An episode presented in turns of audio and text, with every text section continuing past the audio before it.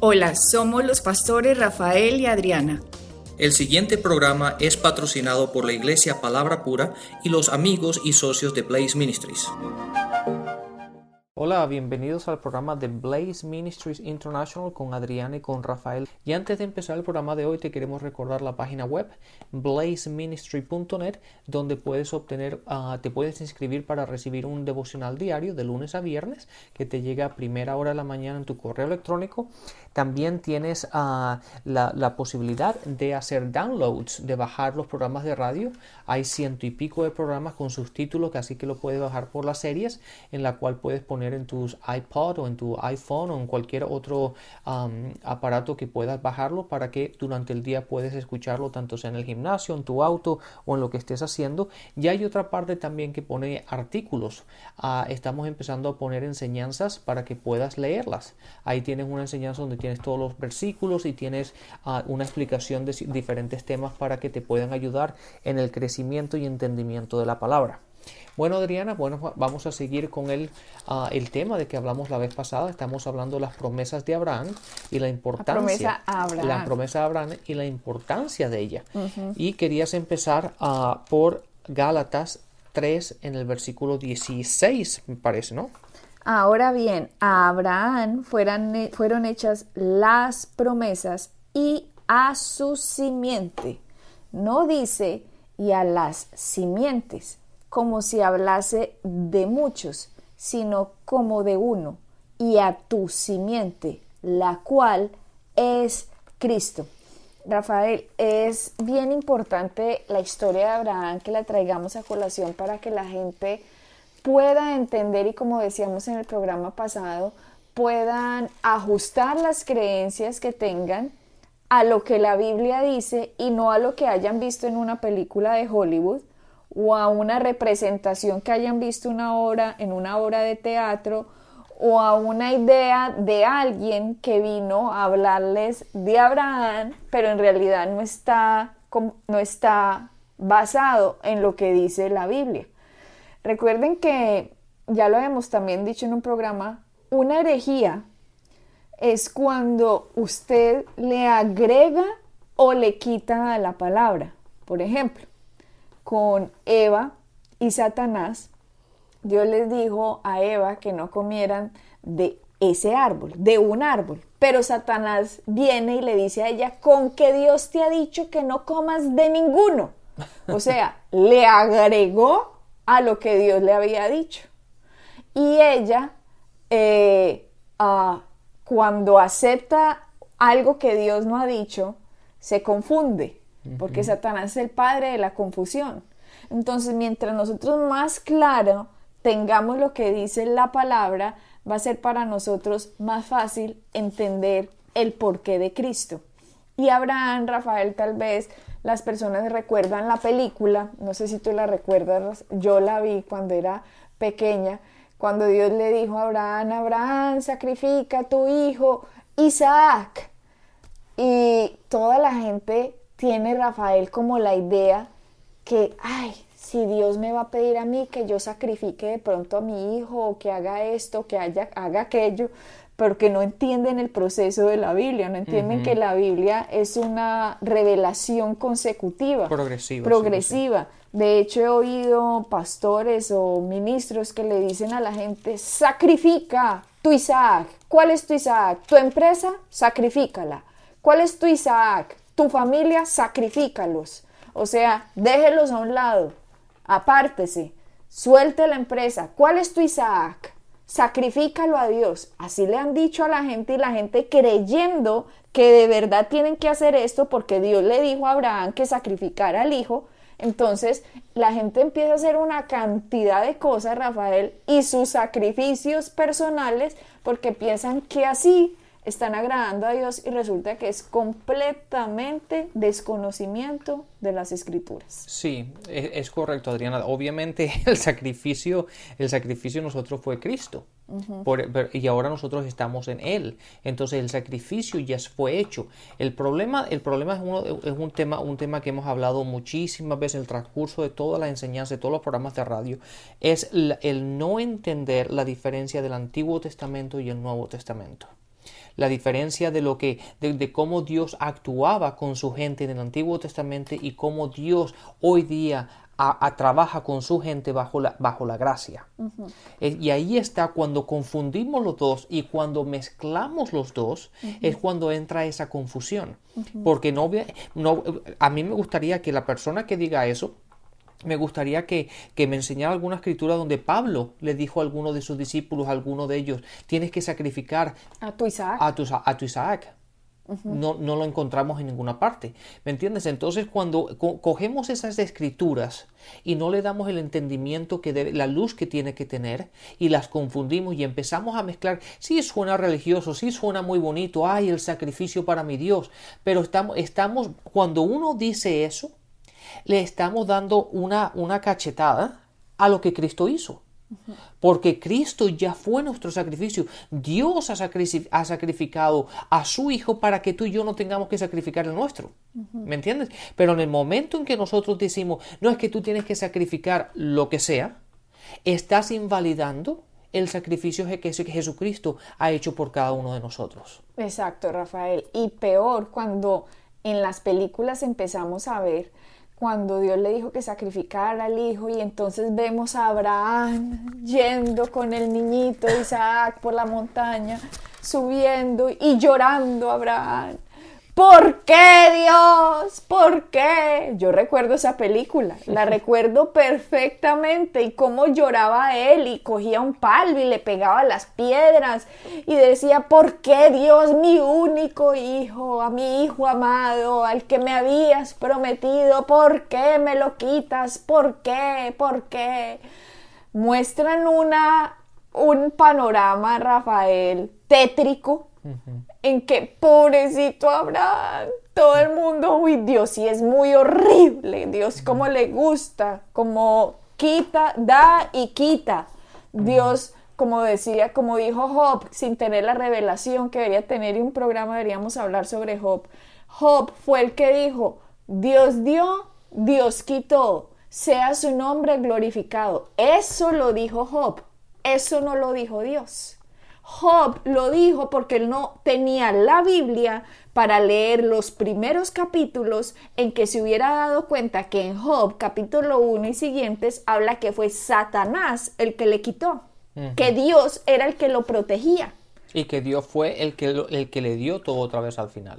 Bueno, en fin, pero bueno, nos vamos a meter ahora con Job, después lo, lo, aclararemos, pero en este caso entonces yo recuerdo esas películas, Rafael, y yo, a mí me daba un pesar de Abraham y yo, y a mí por dentro, yo pequeña, porque me la vi pequeña, yo por dentro era, Dios, tú sí eres muy horrible, qué pesar de, de Abraham, entonces uno sentía como la como el dolor de Abraham y se, si uno se identificaba con Abraham y uno veía como ese Dios, ¡ay, Dios tan horrible! Sí, no, y lo peor que cuando uno termina de ver esa película se pregunta qué es lo que yo, Dios va a requerer de mí que yo sacrifique. Exacto. Y entonces aquello que tú guardas como un tesoro, tratas como de que no sea un tesoro más para que Dios no te lo pida y lo tengas que sacrificar. Y esos son los juegos mentales en los cuales vivimos, en los que nos queremos acercar a Dios, pero hasta cierto punto, porque si me acerco un poquito más, a lo mejor va a requerir, requerir de mí algo que realmente yo aprecio o quiero o amo o,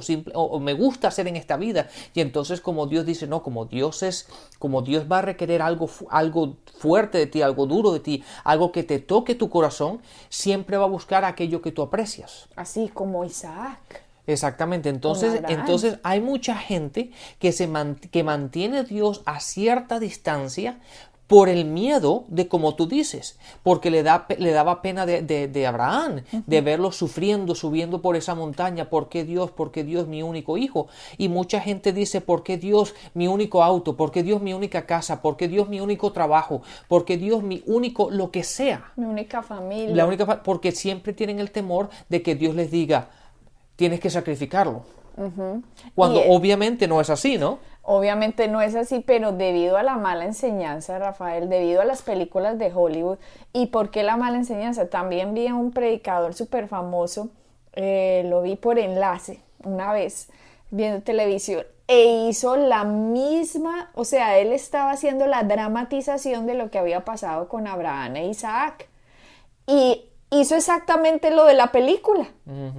Y yo cuando lo estaba viendo, aunque no tenía el conocimiento que tengo ahora, cuando en esa época yo pensaba, ah, ah, eso no es así. Eso no es así. O sea, el Espíritu Santo dentro de uno dándole testimonio al Espíritu de uno, no es así. ¿Y por qué no nos vamos a ver qué fue lo que pasó? Bueno, vayamos a Génesis entonces. Vamos a Génesis 22. Dice, aconteció después de estas cosas que probó Dios a Abraham y le dijo, Abraham, y él respondió, heme aquí. Voy a parar acá.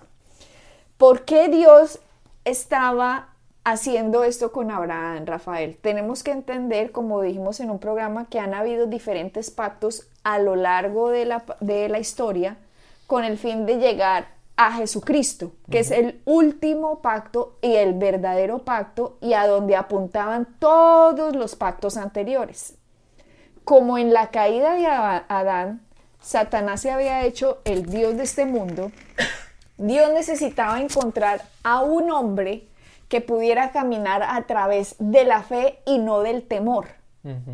Para que Dios pudiera intervenir. Trabajar ya por medio de él. Trabajar por medio de él, ya que la humanidad estaba perdida debido a la caída de Adán.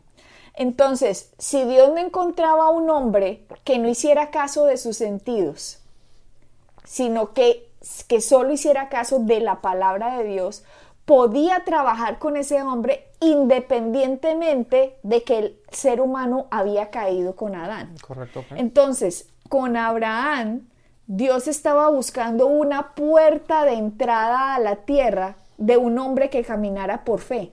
¿Sabes qué, Adrián? Déjame poner un paréntesis ahora aquí porque acaba de decir algo muy importante. Lo que acabas de decir nos da a entender que Dios no hace las cosas cuando Él quiera como Él quiera. Él necesita el hombre para actuar en esta tierra. Entonces cuando la gente dice, no, pero es que Dios hace lo que quiere. Dios no puede hacer lo que quiere. Dios necesita que un hombre trabaje. Para que Dios trabaje en esta tierra necesita un hombre. Entonces hay mucha gente que siempre se queda esperando a que Dios haga las cosas. Y la única manera como Dios puede hacer las cosas es por medio de nosotros. Por eso, la, por eso la palabra, como tú dijiste anteriormente y lo dijiste correctamente, que Dios estaba buscando un hombre. ¿Por qué? Porque Dios necesita la entrada legal a esta tierra, es el hombre. y Dios, como es espíritu, no puede, porque le dio la autoridad al hombre, obviamente el hombre la perdió por Adán, pero la tiene el hombre en la tierra. Entonces Dios necesitaba buscando la entrada, una puerta para poder actuar. La tienen los seres humanos con cuerpos, son los que Dios les dio la autoridad en el inicio, ¿cierto? Por eso cuando en el inicio en Génesis 1 dice, en Génesis 1.26, dice, eh, hagamos al hombre a nuestra imagen conforme a nuestra semejanza y señoré en los peces del mar, en las aves de los cielos, en las bestias, en toda la tierra. Dios le dijo, señoré en toda la tierra. Dios le dijo a un ser humano con cuerpo, con sangre, con carne, de cuerpo, de carne, de hueso, de carne y sangre, que señoreara. Ahora, si Dios se mete aquí a la tierra, como tú dices, y eso ya lo explicamos en un programa pasado, pero yo lo digo simplemente por refrescar a la memoria de la gente, por eso Jesucristo tuvo que venir a la tierra con cuerpo, de un cuerpo de carne y sangre y hueso. porque si viene como espíritu, no hubiera tenido entrada legal porque Dios en el inicio dijo que el hombre era el que tenía que señorear, no los espíritus. Exactamente, esa, esa ley que tú acabas de leer en el capítulo 1 de Génesis, esa ley se la, la, la estableció Dios, pero lo limitó a él, en el sentido de que para entrar y actuar en, las, en los affairs, como se dice? En las situaciones, en los asuntos del hombre, Dios necesitaba utilizar un hombre. Aquí en Génesis 22, 2 dice, y dijo, toma ahora tu hijo, tu único, Isaac, a quien amas, y vete a tierra de Moriah, y ofrécelo allí en holocausto sobre uno de los montes que yo te diré. Observa que en el capítulo Génesis 22, 2 le está diciendo que sacrificará al hijo. Pero si miramos en capítulos anteriores, Dios le había prometido a Isaac, a Abraham, diciéndole que en Isaac te será llamada descendencia. Esa fue la promesa que Dios le había dado a Abraham de su hijo Isaac con Sara. Correcto. Le dijo, en él te será llamada descendencia. O sea, en él usted va a multiplicar toda su familia. Dios le había dado una promesa a Abraham. Y Dios no miente. La palabra dice que Dios no es hombre para que mienta. Exactamente, Adriana, de eso, de eso, oh, eh, yo sé que no hemos llegado ahí, pero hay siete aspectos en esa promesa y el, el segundo aspecto de esa promesa es que, eh, que lo iba a ser una gran nación. ¿Verdad? Entonces, obviamente está hablando de eso, de que de, de su hijo Isaac. En Génesis 22, 2, cuando le dice que lo sacrifique, ¿tú qué crees que puede estar pasando por la mente de Abraham si primero Dios le dijo, en Isaac te será llamada descendencia? Pero ahora en Génesis 22, 2, Dios le está diciendo, toma ahora tu hijo, a Isaac, a quien amas, y ofrécelo allí en holocausto. Una contradicción. Una contradicción. Pero Dios no es mentiroso. Dios ya había hecho un pacto con Abraham mucho tiempo antes. Y aquí Dios le estaba diciendo a Abraham que al parecer anulaba la promesa que le había hecho. Sí, ese pacto, la gente que está haciendo, tomando notas y eso lo pueden ver, está en Génesis 12, en el, el- el- el- perdón, el capítulo 12, el capítulo 13, habla de la- del, del- del pacto que se hicieron. Mira lo que dice Génesis 22.3.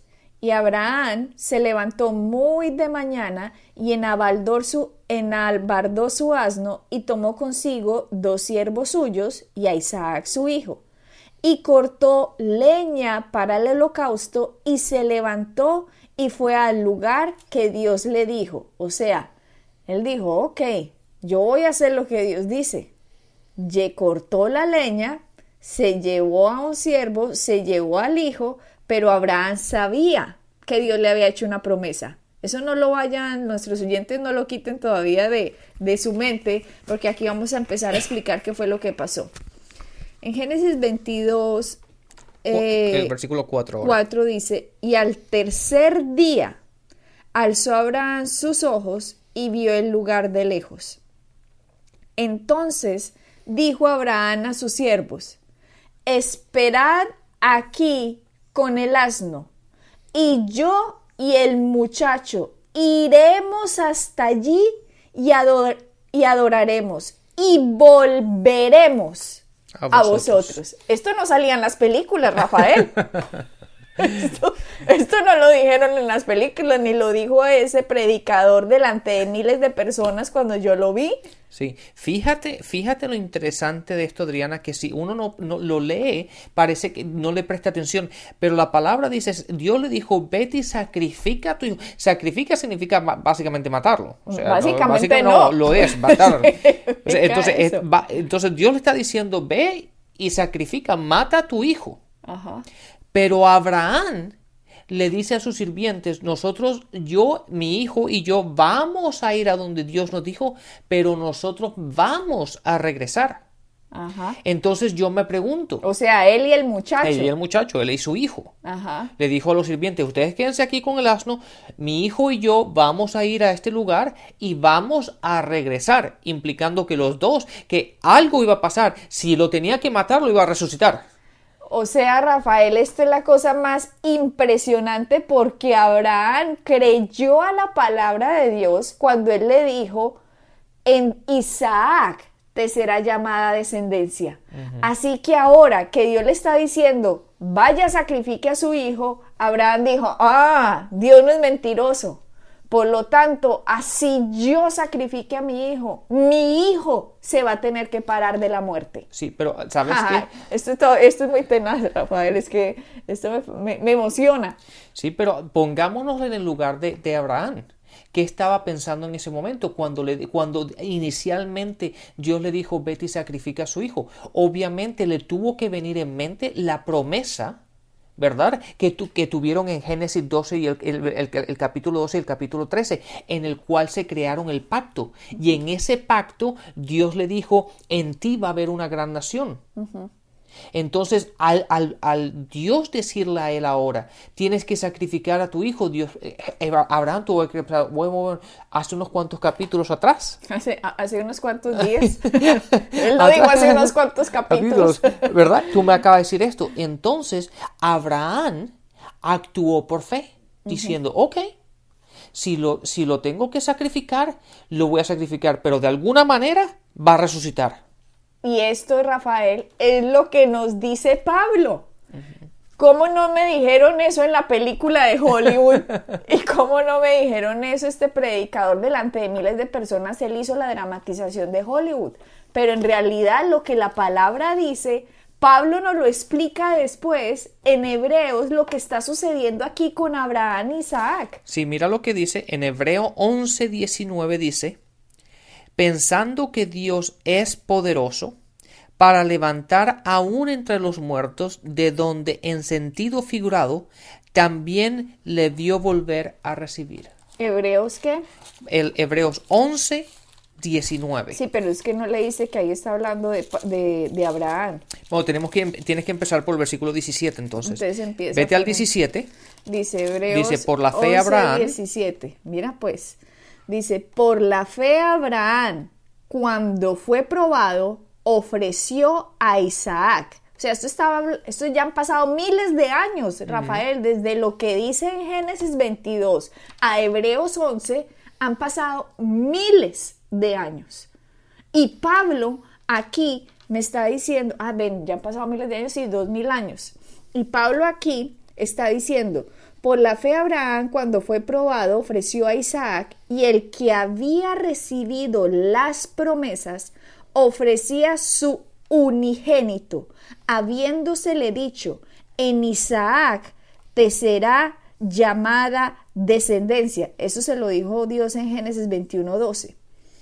En, el, en Hebreos 11:19 dice, pensando que Dios perdón, Hebreos 11, 18, ahí habiéndosele dicho en Isaac te será llamada descendencia, pensando que Dios es poderoso para levantar aún de entre los muertos, de donde en sentido figurado también le volvió a recibir. Mira lo que dice en Génesis, eh, perdón, Hebreos 11, 19, pensando o sea que Abraham estaba pensando mientras iba a sacrificar a su hijo que Dios es poderoso para levantármelo de los muertos así yo lo mate. Claro. ¡Wow! Y Abraham no había visto ni un muerto resucitado. o sea, ¿cómo es que este señor se llama el padre de la fe? Porque creyó completamente en la palabra de Dios. Si Dios lo dijo, Así es. Exactamente. Y ahí está, ahí está cuando uno ve la promesa que le dio, o, la, o sí, la promesa, el pacto que crearon en Génesis 12 y después lo que pareciese una contradicción hasta que lean realmente en, una contradicción en Génesis 22 hasta que realmente lo empiezas a ver más claro cuando lo lees en Hebreos 11, del versículo 17, 18 y 19, que eh, mientras que él iba caminando, él estaba pensando, analizando qué fue lo que, lo que, lo que Dios, el, el, el pacto que creamos, qué fue lo que me dijo, que quiere que yo lo haga, pero de alguna forma algo tiene que pasar, porque entonces el pacto que, que, crearon y establecieron no sería válido. Por lo tanto, Dios sería un mentiroso. Por lo tanto, no se puede, no, no, podemos confiar en Dios. Entonces él sabía que Dios algo iba a pasar y que si él realmente lo tenía que matar, Dios lo iba a levantar entre los muertos. ¡Qué fe! Con razón se llama el padre de la fe. Rafael, que nosotros creyéramos así cuando Dios dice, por las llagas de Cristo hemos sido sanados, que creyéramos en esa palabra por encima de lo que estuviéramos viendo. Cuando la palabra dice, en Cristo somos nosotros más que vencedores, que creyéramos en eso más de la circunstancia a la que nos enfrentamos, que creyéramos que se hizo pobre para que fuéramos enriquecidos, que creyéramos en eso más que la miseria y la pobreza y la mentalidad de pobreza con la que hubiéramos crecido y vivido y nos enseñaron y en la casa y pobrecito yo y qué pesar de mí. No, que creyéramos más en la palabra, que pensáramos en lo que Él hizo y le diéramos el valor tan impresionante que se merece, así como Abraham, que creyó que Dios lo que le dijo era cierto y por lo tanto, si era necesario, él iba a matar porque sabía que Dios se le paraba al hijo de los muertos. Exactamente. Adriana, sabes, uno de los problemas que nos encontramos hoy día es que el, el, peso, el valor de la palabra ha sido diluido. Entonces, ah, y es lo que pasa hoy día, muchas veces la gente habla por hablar. Y cuando se dan cuenta cómo se contradicen y cuando dicen cosas que realmente no son, dicen, bueno, es que, es que son palabras simplemente. Yo no quería decir eso pero lo que la gente no entiende cuál es el poder, el peso y el valor de las palabras que salen de nuestra boca. Claro, porque aquí no dice en Génesis 22 que Abraham dijo a sus siervos, esperad aquí con el asno y yo el muchacho, eh, pues iremos y yo voy a volver, yo voy a volver y lo voy a dejar allá. ¿Sí? Él no dice, ay, la palabra no dice que él dijo eso. No, ¿Por qué? ni- Porque le daba peso a sus palabras. Claro, ni tampoco disminuyó o diluyó las palabras de Dios. Cuando, cuando Dios dijo, vete y sacrifica a tu hijo. Dios no dijo, bueno, pero es que eso no fue lo que él realmente quiso decir. No, si Dios dijo, vete y sacrifica y da como holocausto a tu hijo, eso fue lo que Dios dijo que hiciera y eso fue lo que él hizo. Pero muchas veces cuando la gente quiere, no, no quiere oír lo que quiere oír, dice, no, pero eso no fue exactamente lo que Sí, quiso por decir. ejemplo, con el diezmo. Cuando dice que arriba hay uno que recibe los diezmos, aunque, aquí- aunque, perdón, que aquí reciben hombres mortales los diezmos, pero que allá hay uno de quien vive, a quien se le dan que se- es a Cristo. Eh, no, yo creo que eso no es lo que quiso decir. Sí.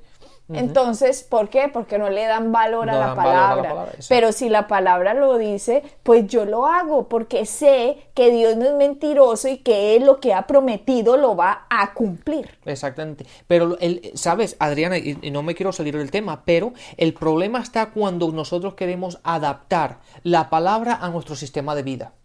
En vez de aceptar la palabra como es y nosotros ajustar nuestro sistema de vida a la palabra sin diluirla, sin cambiarla, si exactamente como está. Si la palabra, como tú dijiste, habla de los diezmos y habla del ofrendar y habla, eh, si Dios lo dijo, es.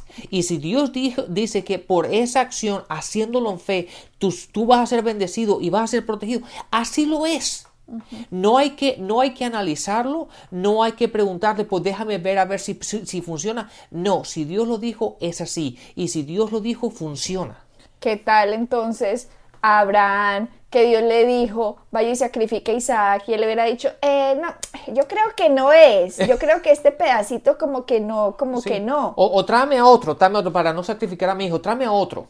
Entonces, Rafael, lo que tú dices, ponerle valor a la palabra de Dios. Y si Él es Dios, entonces hagamos lo que Dios del universo, el Dios viviente, nos manda hacer y creer y hablar. Así es, así es como tenemos que actuar. Cuando leemos la palabra es autoridad final, sin tenerla que cambiar ni adulterarla, ni diluirla. Bueno, seguimos en nuestro siguiente programa con la historia de Abraham para que vea- veamos que es un paralelo de la vida de Cristo. Bendiciones y hasta la próxima. Bendiciones. Pueden bajar nuestras enseñanzas en www.iglesiapalabrapura.com y visitarnos en nuestra sede en la calle 21326.